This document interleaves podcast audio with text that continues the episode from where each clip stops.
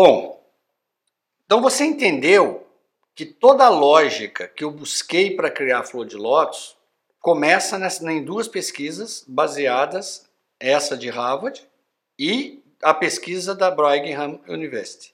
Então agora eu comecei uma nova busca, né? E assim eu monto toda a estrutura do MIDI. Como é que é essa estrutura do MIDI?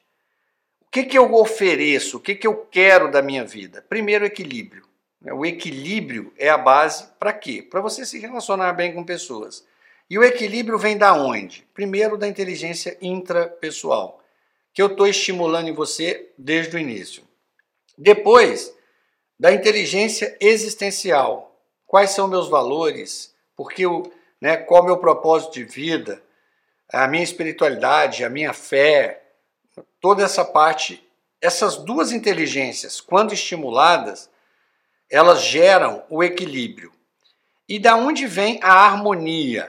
Vem da inteligência linguística, já passei por isso, já te expliquei, a interpessoal, e aqui você acabou de encontrar elementos, duas pesquisas que validam isso aqui, ou seja, relações humanas, são elas que trazem a sua harmonia para a sua vida, e você entendeu na, na, na, outra aula que não tem como ter boas relações humanas se você não se comunica bem, então elas estão totalmente vinculadas, e você só vai entender a flor de lótus, você só vai entender todo esse universo se você entender o pensamento sistêmico e a visão sistêmica 360 graus, que é da espacial visual, né? que é a inteligência, é a terceira inteligência da harmonia, e a quinta inteligência que a gente trabalha no MID. Então, eu falei para vocês sobre o ressignificar. Primeiro, eu mostrei relações humanas. Agora eu vou falar com vocês sobre adversidade, sofrimento. A coisa mais incrível que aconteceu comigo foi o dia que eu entendi que para você entender a felicidade, você tem que ressignificar o sofrimento. Enquanto você não ressignifica o sofrimento, você não entende a felicidade. Então, é, nós vamos trabalhar esses três elementos numa visão que nasceu antes de Cristo, né, na Índia, mas tem essa pegada interpessoal e espacial visual. Bom, o conceito nasce das três abstrações. E que são quais são essas três abstrações? O amor, o tempo e a morte. Esse é um conceito, uma visão mais oriental do, da diversidade. Né? O, o nascer e o envelhecer. O que você está fazendo com o tempo? O tempo é o fator decisivo do, da, da matriz de valor. Qual o significado da sua vida? Você pode substituir essa palavra. Qual o significado que você dá ao tempo? Repare como o tempo está presente em todo o processo do emocional. Porque o tempo está entre o nascimento e a morte. Então, se sua vida vai ter um sentido ou não, depende da qualidade que você der ao tempo. Então, essas são as três abstrações. E elas conectam todos os seres humanos na Terra. Olha essa frase: tudo que, que desejamos, tudo que tememos não possuir, tudo que, no fim, acabamos comprando, é porque, no fim das contas, ansiamos por amor, desejamos mais tempo e tememos a morte. Nós não escolhemos quem amamos e nem quem nos ama. Esse é o conceito do amor. Einstein chamou o tempo de uma ilusão teimosamente persistente. E é interessante. Realmente o tempo ele é relativo. Eu, eu, eu nesses sete anos acompanhando as pessoas, o que, que eu percebi? Pessoas que estavam vivendo momentos mágicos, os dias e os meses e o ano voavam. As pessoas relatam: nossa, esse ano passou muito rápido. E pessoas que estão no momento de escuridão, pessoas que já passaram por depressão, pessoas que estão muito infelizes, o dia parece uma eternidade. Então, realmente, Einstein estava certo. O tempo é extremamente relativo. Relativo ao quê? Ao seu estado emocional. Dependendo do estado que você tiver, o seu emocional, e o, o, o emocional pode estar em 10 estados, você vai aprender isso no, no nível intermediário, o tempo muda, a noção do tempo muda. E a morte é mais importante que o tempo, porque ela valoriza o tempo. Então, essa frase me marcou muito. Porque a morte é um assunto que as pessoas não gostam de abordar. Mas pensa, sem a morte não existe o tempo. A morte deveria, a gente devia ressignificar como a renovação. E a renovação, e quem valoriza esse, esse tempo desse caminho, né, é o que você está fazendo. Então, eu gosto muito de trazer essa frase para o curso. Viver consiste em fazer cada dia da nossa existência ter significado. Então, olha que, olha que coisa interessante. Viver consiste em fazer cada dia da nossa existência ter significado. É, eu falei das três abstrações. Por que, que você falou das três abstrações se o objetivo era falar dos quatro sofrimentos universais? Só para mostrar como os pensamentos como a filosofia ocidental muitas vezes está totalmente alinhado à filosofia oriental. Os quatro sofrimentos universais é a base filosófica de todas as filosofias orientais. Toda a filosofia oriental nasce dos quatro sofrimentos universais.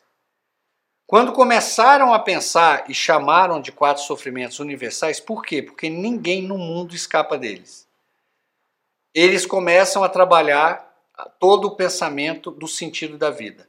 Quais são os sofrimentos universais? Nascer, envelhecer, adoecer e morrer. Nenhum homem, nenhuma pessoa vai escapar desse processo.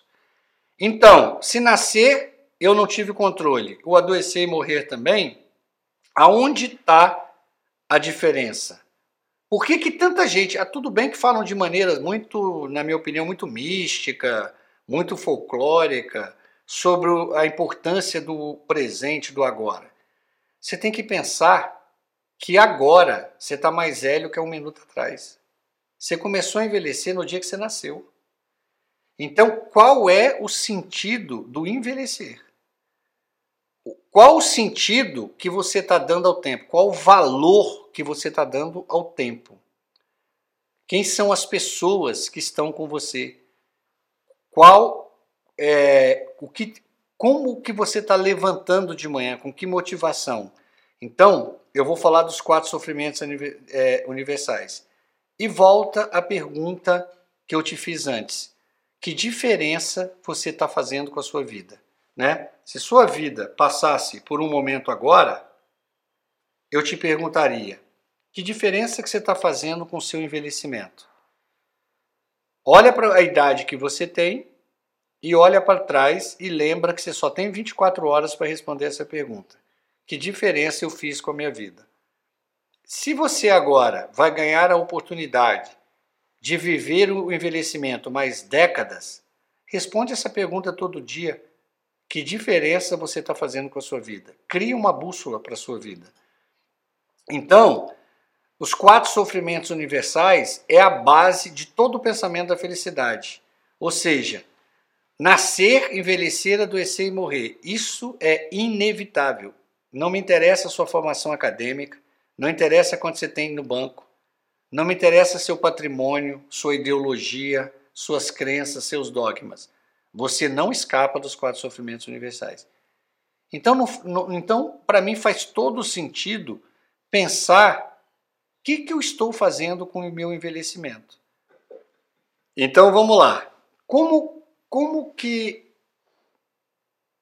os orientais enxergaram como que começa toda a base da filosofia nos quatro sofrimentos universais. Os quatro sofrimentos universais levaram a um novo pensamento filosófico que chama as quatro nobres verdades. E quais são as quatro nobres verdades? A primeira é que o sofrimento faz parte da vida. Então, se observa aquele começo da aula, quando eu estava falando do trem da vida. Eu tem histórias de alunos cheias de sofrimento. Mas lembra, quando eu estava falando da lei de causa e efeito, o, o, a causa no passado é imutável. Existem efeitos também que são imutáveis, mas tem efeitos que são mutáveis. Eu trabalhei a cadeia hereditária, eu trabalhei o pensamento sistêmico em você, para que quando você chegasse aqui, você entender que tem todas as idas envolvem sofrimentos.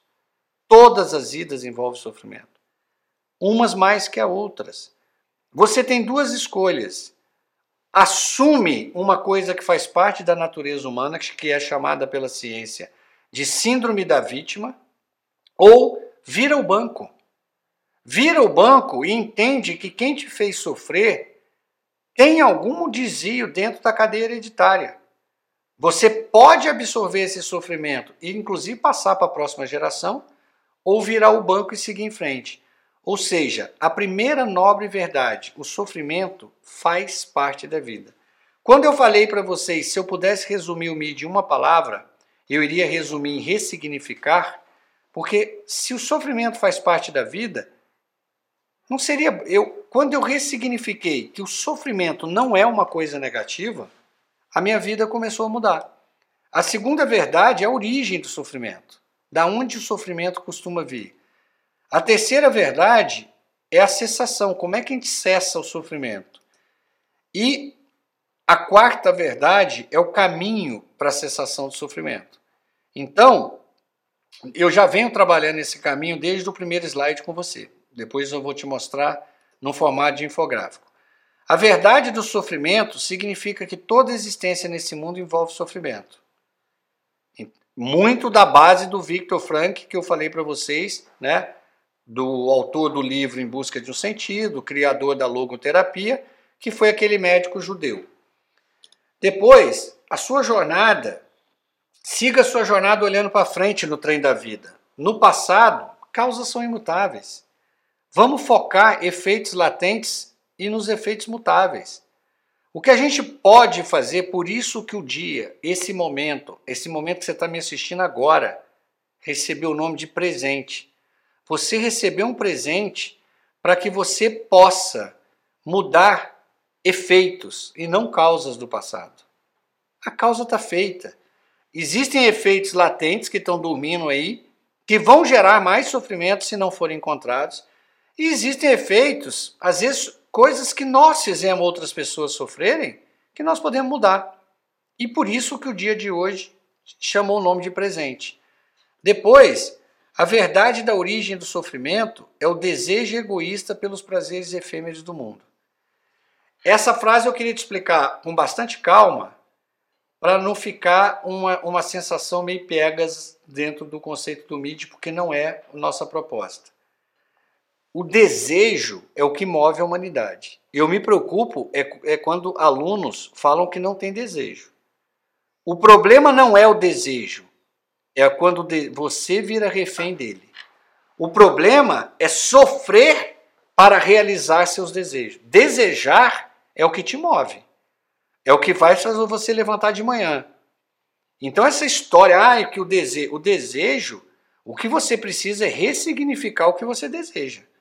Como eu falei para você anteriormente, conforto para você, para alguns alunos, por exemplo, custa 10 vezes mais do que para mim.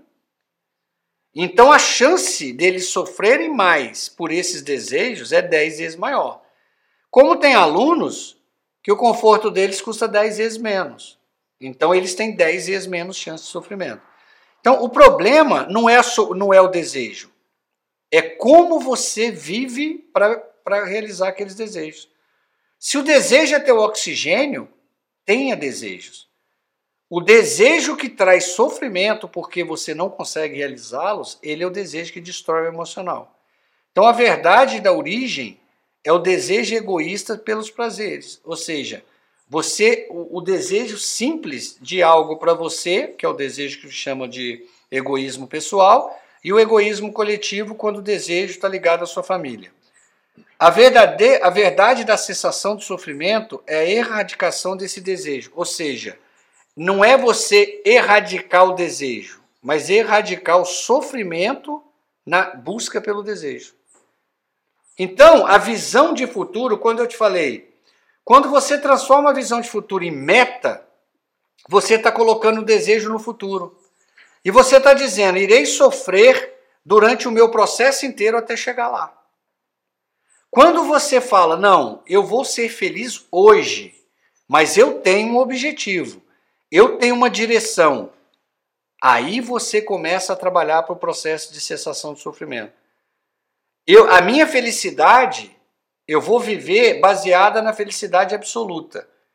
A minha felicidade é a minha oportunidade de estar vivo, de estar podendo gerar causas positivas, de estar vivendo o meu propósito em cima do que eu valoro, sempre cheia de desafios. O desafio está ligado ao desejo e fazendo uma entrega que faça diferença para os outros seres humanos. Então, o problema não é o desejo, é quando o desejo é só querer juntar algo meu, para mim, então, o desejo é positivo. O desejo tem que fazer parte da sua visão de futuro. O desejo é o que, a, o que o trabalho tem que te entregar. Agora, você tem que ressignificar o que o trabalho tem que te entregar, porque isso pode ter um modelo mental que te traz muito sofrimento. E a verdade do caminho para a cessação do sofrimento é tradicionalmente interpretado como a disciplina do caminho óctuplo. E isso aqui eu achei incrível. Por que, que eu comecei a pensar? Por que, que tem pessoas que são tão espiritualizadas e vivem ansiosas e angustiadas? Porque tem pessoas que são grandes meditadores, né, sabem meditar, às vezes são até professores de yoga, vivem ansioso e angustiado. Porque tem pessoas que fazem exercício, são atletas que diz que o exercício gera endorfina e são pessoas infelizes. Porque na verdade, a felicidade ela, é, ela, ela precisa, você precisa percorrer sete, oito caminhos. Não existe um só.